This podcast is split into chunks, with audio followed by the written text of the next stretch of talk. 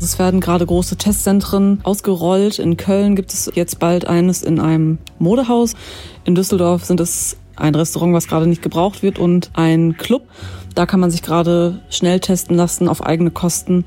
Und so entstehen gerade in NRW immer mehr Testzentren. Schnelltests. Die Lösung für ein unbeschwertes Weihnachtsfest? Wir sagen es euch. Außerdem im Podcast FDP-Chef Christian Lindner. Auch er hat eine Meinung dazu, wie Weihnachten gefeiert werden sollte. Und ein paar klare Appelle. Dazu sagt er gleich mehr. Mein Name ist Helene Pawlitzki. Sehr schön, dass ihr zuhört. Der Rheinische Post Aufwacher. Der Nachrichtenpodcast am Morgen. Herzlich willkommen heute am Freitag, dem 4. Dezember. Ich will euch gerne eine WhatsApp schicken. Gebt ihr mir eure Nummer? Aktuell arbeiten wir im Aufwacher-Team ja daran, den Podcast besser zu machen. Am 11. Januar gehen wir mit ein paar neuen Ideen an den Start und die sollen vor allem eins sein, nämlich gut für euch da draußen. Ein paar Aufwacherhörer haben mir deswegen schon ihre Handynummer anvertraut. Die kriegen jetzt ab und an von mir eine Nachricht per WhatsApp. Fragen, Ideen oder auch mal Prototyp. Wenn ihr auch Lust habt, dazu zu gehören, dann meldet euch einfach ganz kurz per Mail an aufwacher.rp-online.de oder antwortet im Messenger, wenn ihr darüber diesen Podcast erhaltet. Vielen Dank an alle, die mitmachen wollen. Und jetzt zum Wetter in NRW heute und am Wochenende. Anfangs kann es etwas regnen, im Bergland auch schneien. Vor allem im Westen des Landes lockert es am Nachmittag etwas auf, 6 bis 10 Grad. Der Wind weht mäßig mit einzelnen stürmischen Böen. In der Nacht zwischen 3 und 0 Grad auch mal ein paar Regentropfen. In den Bergen und Ostwestfalen kann es stellenweise glatt werden, also fahrt vorsichtig. Am Samstag oft wolkig, im Westen auch einige Auflockerungen. Im Osten kann es ein bisschen regnen, aber es bleibt insgesamt eher trocken, bei 4 bis 7 Grad. In der Nacht zu Donnerstag kann es wieder glatt werden. Wolkig bleibt es dann für den Rest des Wochenendes. Von Südosten kommt Regen. Westlich des Rheins bleibt es bis abends trocken, 3 bis 6 Grad. Weihnachten feiern mit der Familie, das wäre so schön. Ich lebe seit Wochen im Zwiespalt. Ganz ohne will ich eigentlich wirklich nicht feiern, aber anstecken will ich halt auch niemanden, zumal die ältere Generation Covid ja vielleicht auch nicht überlebt. Wenn man jetzt wüsste, dass man virenfrei ist, das wäre natürlich perfekt. Seit kurzem sind Schnelltests auf dem Markt. Vielleicht sind die die Lösung des Problems. RP-Redakteurin Julia Radke hat dazu recherchiert. Hallo Julia. Hallo Helene. Was genau steckt denn eigentlich hinter diesem Begriff Schnelltest? Was ist das genau und wie funktioniert das? Also das Schnelltestverfahren äh, wird auch Antigentest genannt und umgekehrt. Also das kann man synonym verwenden. Das ist quasi ja die schnelle Variante, sich jetzt auf Corona testen zu lassen. Bisher wurde es mit dem sogenannten PCR-Test ähm, ja gehandhabt. Das ist ein aufwendiger Test, der im Labor ausgewertet werden muss, ähm, worauf man mindestens 24 Stunden wartet, ähm, eher zwei, drei Tage, je nach Auslastung der Labore. Und das war bisher der Fall. Jetzt seit Oktober sind diese Schnelltests eben auf dem Markt. Und der funktioniert ähnlich wie ein Schwangerschaftstest. Das heißt, man nimmt einen ähm, Abstrich aus dem Mund-Nasen-Bereich, also tief mit dem Stäbchen rein, ähm, streicht äh, etwas davon auf einen Teststreifen und der reagiert sofort. Das heißt, ähm, hat man innerhalb von 15 bis 30 Minuten ein Ja- oder Nein-Ergebnis, also positiv oder negativ. Okay, das klingt eigentlich ziemlich gut, aber es scheint ja doch einen Haken zu geben, mindestens einen.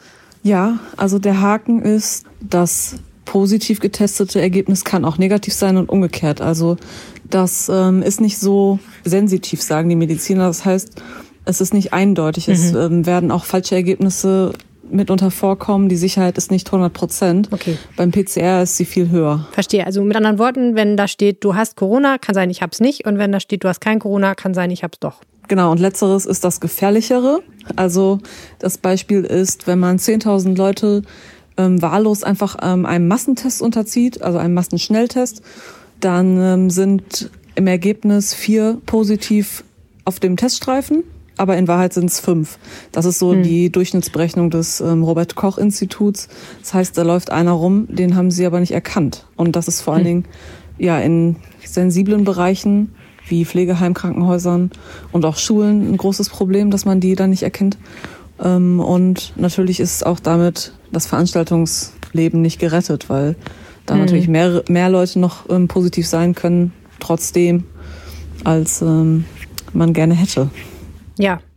Dass die nicht komplett sinnlos sind, die Schnelltests, kann man ja ein bisschen auch daran erkennen, dass sie jetzt doch eingesetzt werden an neuralgischen Punkten der Gesellschaft sozusagen, also insbesondere Pflegeheime, äh, Schulen, Kitas, Kliniken, überall da, wo Menschen eben besonders wichtig, wo es besonders wichtig ist, dass Menschen eben nicht Corona in dieser Einrichtung tragen, soll es jetzt halt doch öfter mal Schnelltests geben, ne?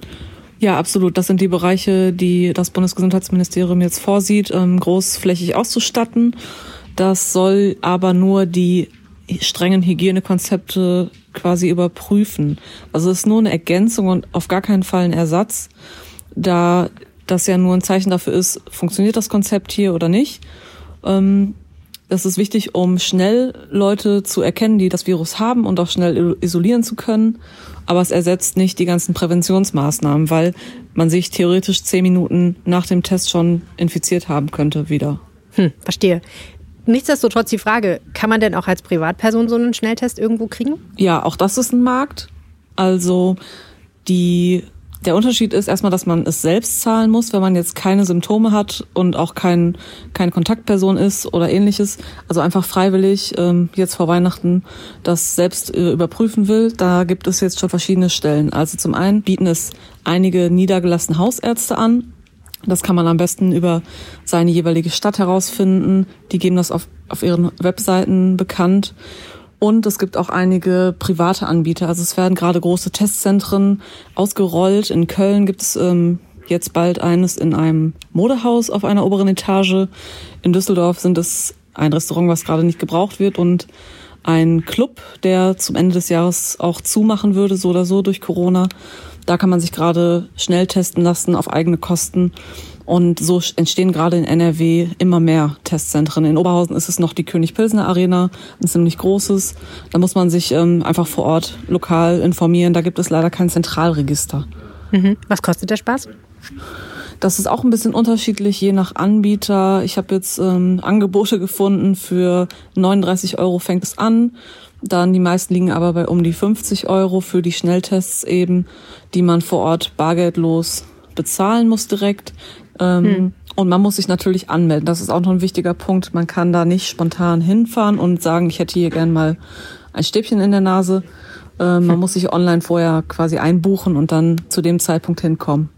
Ja, wenn ich jetzt so an Weihnachten und die Feiertage denke und das bestimmt viele Leute überlegen, ob das jetzt eine Lösung ist, um dann doch Verwandtenbesuche oder Feste abzuhalten, dann versuche ich gerade so mir vorzustellen, wie das praktisch aussehen könnte. Also ich hätte ja jetzt gesagt, so einen Schnelltest zu machen, hat dann den Vorteil, dass man ein bisschen spontaner sein kann. Aber das kann man natürlich nicht, wenn man sich vorher anmelden muss, ne? Genau, also die Kapazitäten sind ja begrenzt trotzdem, also nicht nur die Tests an sich, sind begrenzt, sondern auch das Personal, das können nicht einfach äh, x-beliebige Leute durchführen. Das muss medizinisch wenigstens geschultes Personal sein, da eine falsche Durchführung dieser Stäbchenproben auch ein falsches Ergebnis ergeben könnte. Und das Personal wird jetzt gerade noch gesucht, freiwillige Helfer. Ja, und äh, es muss auch einfach die Zeit zeigen, wie viele Personen am Tag in so einer Einrichtungen getestet werden können. Und wenn sich vor Weihnachten natürlich mehr melden, als es äh, Termine gibt, dann werden nicht alle versorgt werden können damit. Hm. Was ist denn dann überhaupt der Vorteil, so einen Schnelltest zu machen gegenüber einem PCR-Test, den man ja auch in Testzentren bekommen kann als Privatzahler? Der Vorteil ist, dass man relativ zeitnah in 15 Minuten ein Ergebnis hat und mhm. nicht noch ein, zwei Tage warten muss und das die Gefahr halt besteht, dass man innerhalb dieser Wartezeit sich ähm, weiter infiziert oder das Virus weiter trägt. Und dass man ja einen ersten Eindruck hat und sich dann theoretisch selbst isolieren kann nach diesem Eindruck und dann das Risiko ja stark minimieren kann, das Virus zu haben und weiterzutragen. Vielen Dank, Julia Racke.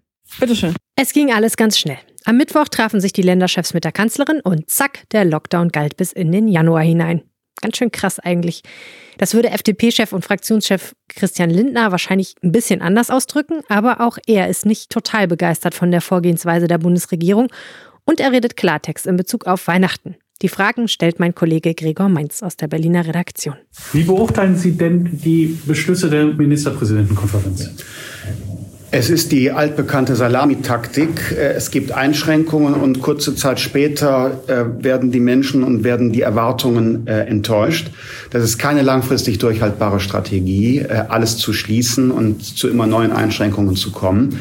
Ich glaube, wir müssen uns konzentrieren auf die Menschen, die einen schweren Krankheitsverlauf befürchten müssten. Da muss sehr viel mehr passieren. Und ansonsten sollte es bei behördlich kontrollierten Hygienekonzepten wieder möglich sein, teilweise zu öffnen. Was passiert ab dem 11. Januar? Für mich ist völlig offen und ich glaube für alle völlig offen, was passiert. Es ist nicht klar, unter welchen Bedingungen wann überhaupt wieder ähm, äh, öffentliches, kulturelles ähm, und wirtschaftliches Leben äh, stattfinden äh, kann. Der Kanzleramtschef spricht schon von äh, bis März. Würde man äh, warten, bis unser Land durchgeimpft ist, dann passiert 2021 nichts. Die sozialen und wirtschaftlichen Folgen sind immens. Und die Regierung ist deshalb aufgefordert, das Kanzleramt ist aufgefordert, eine Strategie vorzulegen, äh, was in den nächsten Monaten passiert. Was ist wichtig? Wie sollten sich die Menschen an Weihnachten und Silvester verhalten? Es kann äh, gar keine Frage sein, wir müssen Abstand halten, wir müssen unsere Kontakte reduzieren, wir müssen Maske tragen. Auch an den Festtagen müssen wir Rücksicht nehmen auf unsere, unsere Omas äh, und Opas, ähm, ältere Menschen, Menschen mit Vorerkrankungen. Und bitte, das ist der dringende Appell an insbesondere die, die Jüngeren, nicht die Zeit zwischen den Tagen nutzen, um sich ähm, im größeren Freundeskreis äh, zu treffen und das Jahr Revue passieren zu lassen. So viel Verständnis ich für ähm, ein äh, entspanntes Bier zwischen den äh, Jahren im Freundeskreis habe. Dieses Jahr muss das äh, mit äh, Skype oder FaceTime passieren äh, und äh, nicht in kleinen Zimmern äh, unbelüftet und äh, mit ausgelassener Stimmung. Das ganze Interview liest ihr heute auf RP Online. Und noch ein Thema habe ich für euch. Besonders spannend, wenn ihr Kinder in der Schule habt oder selbst Lehrer seid. Corona hat deutlich gemacht, bei der Digitalisierung des Unterrichts, da muss echt mal mehr gehen. Inzwischen gibt es immerhin ein einheitliches Softwaresystem für NRW. Logineo heißt das und es hat drei separate Funktionen. Es funktioniert als Server für Mails und Daten. Es kann für digitalen Unterricht benutzt werden und es hat eine Messenger-Funktion, damit Lehrer und Schüler sich austauschen können. Das klingt erstmal ganz gut, zumal es Schulen auch nichts kostet. Trotzdem hält sich die Begeisterung echt in Grenzen. Sebastian Kahlenberg hat zu dem Thema recherchiert. Also Sebastian, zumindest die Lehrer sind nicht uneingeschränkt zufrieden, oder? Ich habe mit dem Philologenverband in NRW gesprochen. Es wurde so ein bisschen kritisiert, dass es äh, an vielen Schulen, äh, auch noch in NRW, keine verlässliche Infrastruktur gibt. Es gibt ja an vielen Schulen auch kein Breitbandinternet. Großer Kritikpunkt sind die fehlenden Endgeräte. Das wurde ja mal versprochen, dann wieder verschoben. Also viele Lehrer können jetzt zwar Logineo nutzen, haben aber halt auch einfach noch nicht die Geräte dafür, also müssen das dann im Zweifel mit privaten Geräten nutzen, bei Schülern sowieso. Äh, der Philologenverband sagte, dass äh, da eine Reihe von Schulen wahrscheinlich noch zögerlich ist, dieses Programm Logineo dann wirklich zu nutzen, weil es dann einfach noch viele Dinge gibt, die einfach noch nicht geklärt sind, also ne, Internet, Endgeräte und so weiter. Kritik kommt aber auch aus der Politik, ne? Ja, größte Kritik äh, aus dem Bereich der Politik kommt von den Grünen, von Sigrid Bär, das ist die schulpolitische Sprecherin der Grünen. Und die hat kritisiert, ähm, dass dieser Messenger-Dienst über einen Host in, in Luxemburg läuft. Das ist ein luxemburgisches Subunternehmen, das heißt Amazon Web Service und wie der Name schon sagt, es ist eine Tochterfirma von Amazon, über den dieser Messenger gehostet wird. Und da das ein amerikanisches äh, Subunternehmen ist, kann über den sogenannten Cloud Act äh, das ist ein Gesetz, dass Ermittlungsbehörden in den USA auf personenbezogene Daten zugreifen können.